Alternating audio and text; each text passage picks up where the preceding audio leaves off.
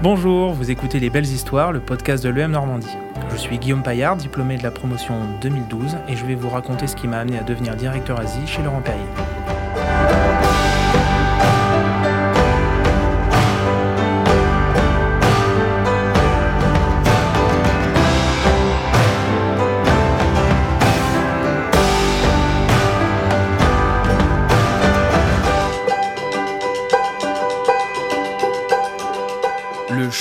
À l'origine. Je suis originaire d'un tout petit village qui s'appelle Tours-sur-Marne, euh, qui est situé dans la, on va dire dans l'appellation Champagne, dans les grands crus, qui fait qu'en fait, on va dire dans ma région, dans mes villages, il y a qu'un seul type d'entreprise. Tout, tout, tout, tout est tourné champagne. Soit c'est des maisons de champagne, soit c'est des gens qui travaillent avec les maisons de champagne. Donc euh, voilà, je, viens d'un tout petit village. Et ça, ça représente d'abord une première chose, c'est que en général, quand on cherche un stage, on n'a quasiment aucune valeur aux yeux d'une entreprise. Voilà, même si on sort d'une école, on sait qu'on sait apprendre, on sait qu'on sait travailler à peu près, qu'on a une certaine force de travail, mais on n'a pas du tout d'affinité avec les produits. Donc le premier point qui me semble intéressant, c'est d'aller vers quelque chose dans lequel, alors je ne vais pas dire passionné, parce que on jamais, tout le monde n'a pas l'opportunité de trouver et d'avoir dès le début dans ses études un, un sujet sur lequel on est déjà compétent ou passionné ou bon. Puis c'est pas forcément la meilleure idée tout le temps, parce que faire son métier sa passion, ça veut aussi dire que sa passion devient son métier. C'est pas tout le temps euh, la bonne idée. Donc euh, voilà, ça m'a permis d'avoir. Moi, j'avais déjà des connaissances assez étendues dans le milieu du champagne, ce qui fait que quand on passe les entretiens, quand on parle aux employeurs, on sait déjà de quoi on parle. Et surtout, si on est dans un domaine, et il y en a beaucoup, euh, pas que le champagne, le champagne particulièrement, mais où les entreprises sont quand même assez fermées. C'est-à-dire que si vous venez d'un endroit où vous n'avez pas de culture vin, vous vous intéressez pas trop à ça, il y a quand même très très peu de chances que ça passe même en stage parce qu'on demande quand même aux gens d'avoir un certain intérêt. Donc c'était un gros avantage pour trouver un stage. Ça ne veut pas tout faire, mais ça aide quand même de, de connaître un peu le domaine dans lequel on, on s'aventure.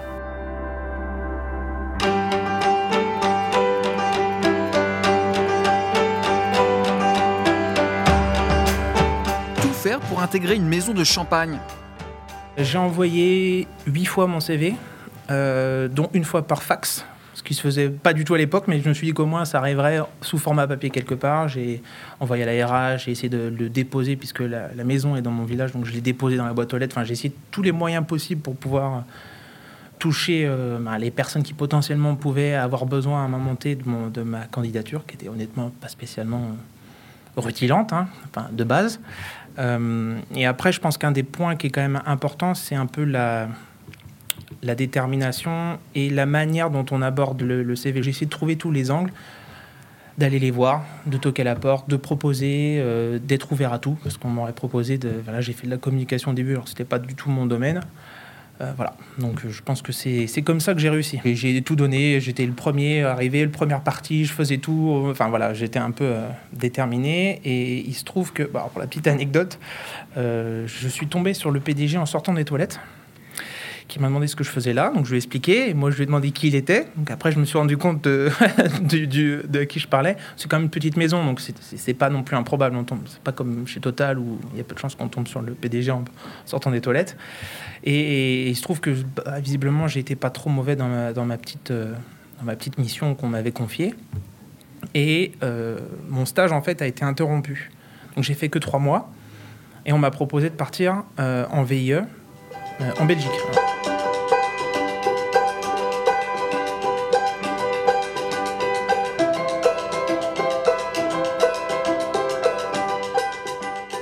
Faire ses armes à l'étranger. J'étais sur le terrain, donc avec des Belges et des Flamands.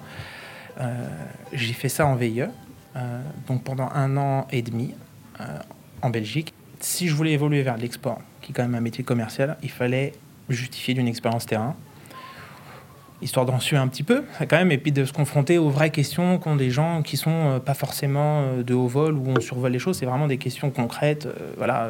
et donc j'ai fait toute la grande distribution en Belgique pendant un an et demi. Donc c'est du terrain, c'est de la voiture, c'est de la négociation de petite, petite ampleur, on va dire plutôt terrain, donc pas des négociations sur tous euh, les chaînes de, supermarchés. Et voilà, donc ça passe aussi par beaucoup de représentations.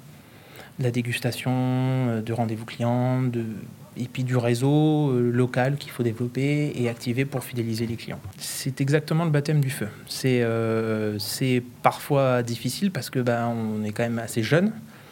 Euh, en plus, on a un décalage, c'est-à-dire qu'à l'époque, quand je faisais la grande distribution, c'est-à-dire qu'on vend du champagne en grande distribution. Donc déjà, c'est en Belgique, c'est assez important parce qu'ils n'ont pas vraiment de cavistes. Donc il y a quand même beaucoup de consommation qui passe par la grande distribution, mais ça veut dire que nos interlocuteurs sont des responsables de rayons liquides.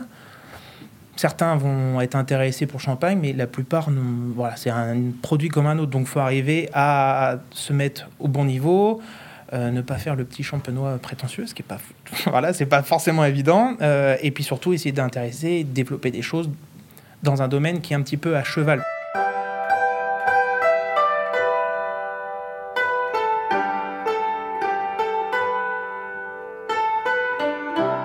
Retour en France d'assistant export à key account manager. Alors j'ai fait assistana, enfin les assistants export pendant un an et un peu plus d'un an, je crois. Euh, j'ai conservé mes missions d'assistant à export et je suis après, j'ai récupéré un poste de euh, qui account manager Alors c'est en gros le principe de, en fait, sur, ça, nécessite un peu de compréhension du comment fonctionne une maison champagne ou une autre maison de spiritueux. En fait, on a des importateurs dans chaque pays. Chacun de ces importateurs a son propre système, son propre tarif. Euh, voilà. Sauf qu'on a de l'autre côté certains clients qui ont des besoins qui sont multi, multi-pays. Je vous donne un exemple très simple. Si vous êtes une chaîne d'hôtels, euh, vous avez des hôtels, mettons, dans cinq pays d'Asie vous allez avoir envie d'avoir une offre homogène et une gestion aussi simple que possible, plutôt que d'avoir à chaque fois des tarifs différents, des, interlocuteurs différents, etc. Donc l'idée, c'est un petit peu de, de je définissais ça comme étant une araignée diplomatique. Voilà, donc il faut arriver à parler aux importateurs, parler aux clients et essayer de faire en sorte que tout soit aussi simple que possible pour l'un comme pour l'autre.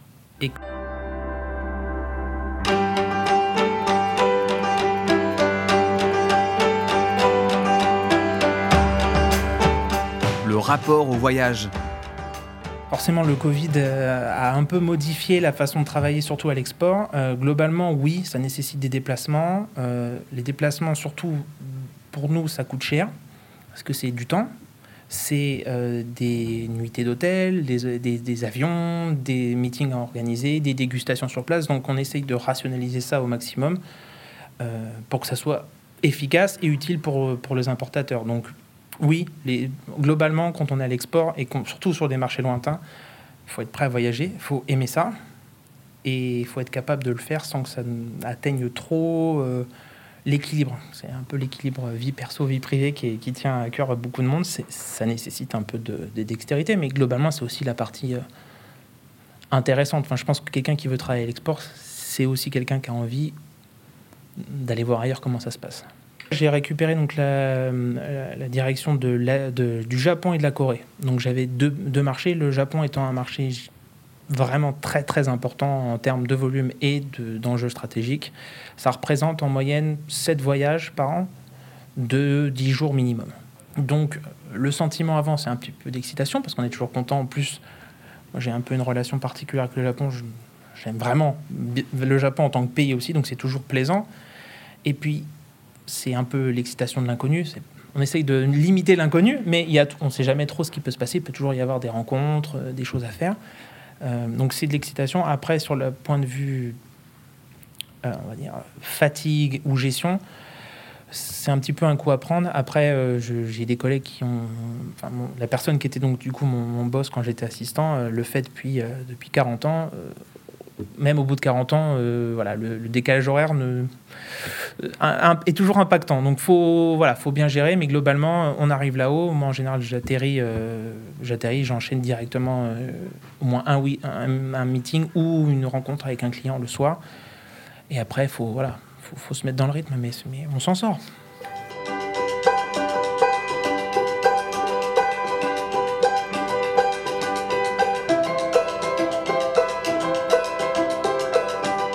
Rester et durer dans une même entreprise je pense que rester dans une même entreprise aujourd'hui, c'est presque has C'est assez marrant, mais la plupart des gens qu'on rencontre changent tous les deux ans, tous les trois ans.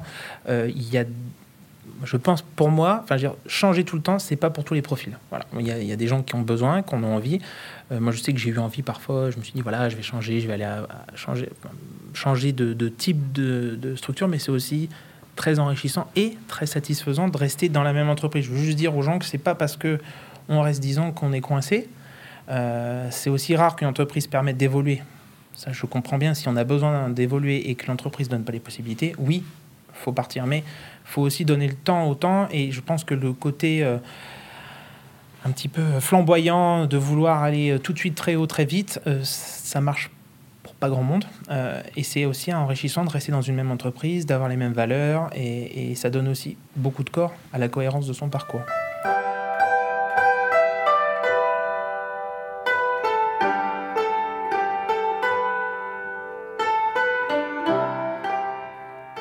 se rapprocher de sa passion.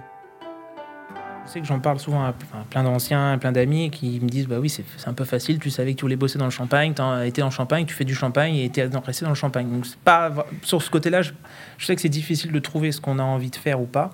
Moi, je pense que la chose la plus importante, c'est d'avoir une cohérence dans son parcours. Et que tu sais que si tu veux donner l'objectif dans 5 ans après l'école de t'orienter vers l'export, une expérience commerciale est pour moi indispensable j'ai un peu grincé des dents à l'époque quand on me l'a dit, mais je l'ai fait et je sais que maintenant, si quelqu'un vient me voir et me dit je voudrais travailler à l'export et qu'il a fait que de la communication avant, je lui dirais t'es pas armé ou tu, du moins c'est à moi de faire la, formation, ça va être compliqué. S'il y a un domaine qui vraiment vous attire et vraiment vous dites voilà, je voudrais au moins travailler dans un domaine, il faut s'en rapprocher au maximum. C'est parfois pas possible. Si on prend l'exemple du luxe en général, euh, le luxe, si vous avez une expérience dans le champagne ou dans l'horlogerie ou dans la parfumerie ou dans la maroquinerie, peu importe, mais qui a des, un domaine qui se croise avec ce que vous voudriez vraiment faire, faut pas hésiter à aller même dans un domaine un peu euh, parallèle, mais qui, on va dire, une sorte de. qui se touche. Et ça, c'est important et je pense que c'est. Euh, faut pas hésiter à prendre une expérience tant que c'est dans le même domaine. C'est valable aux yeux d'un recruteur qui va se dire bon, il n'a pas travaillé dans le champagne. S'il vient me voir et qu'il en parle et qu'il est intéressé et qu'il a déjà travaillé un peu son sujet et qu'il a une expérience dans, dans, le vin, par exemple, ou dans le spiritueux, je sais que je vais avoir des compétences qui vont être transposables. Alors que si la personne me dit que j'ai travaillé dans le BTP, mais que ma passion, c'est le vin, ça va être un petit peu plus difficile.